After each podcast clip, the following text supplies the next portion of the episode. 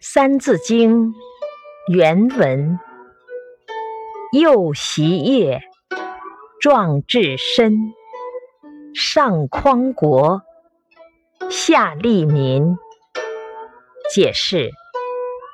我们要在幼年时努力学习，不断充实自己，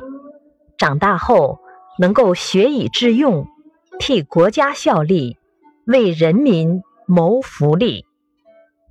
启示：学习的目的在于应用，如何把学到的知识为大众服务，不枉费自己一生所学，对后人也有所帮助。首要的问题是理论与实际的结合，用所学的知识解答生活中的实际问题，并在实践中加深理解。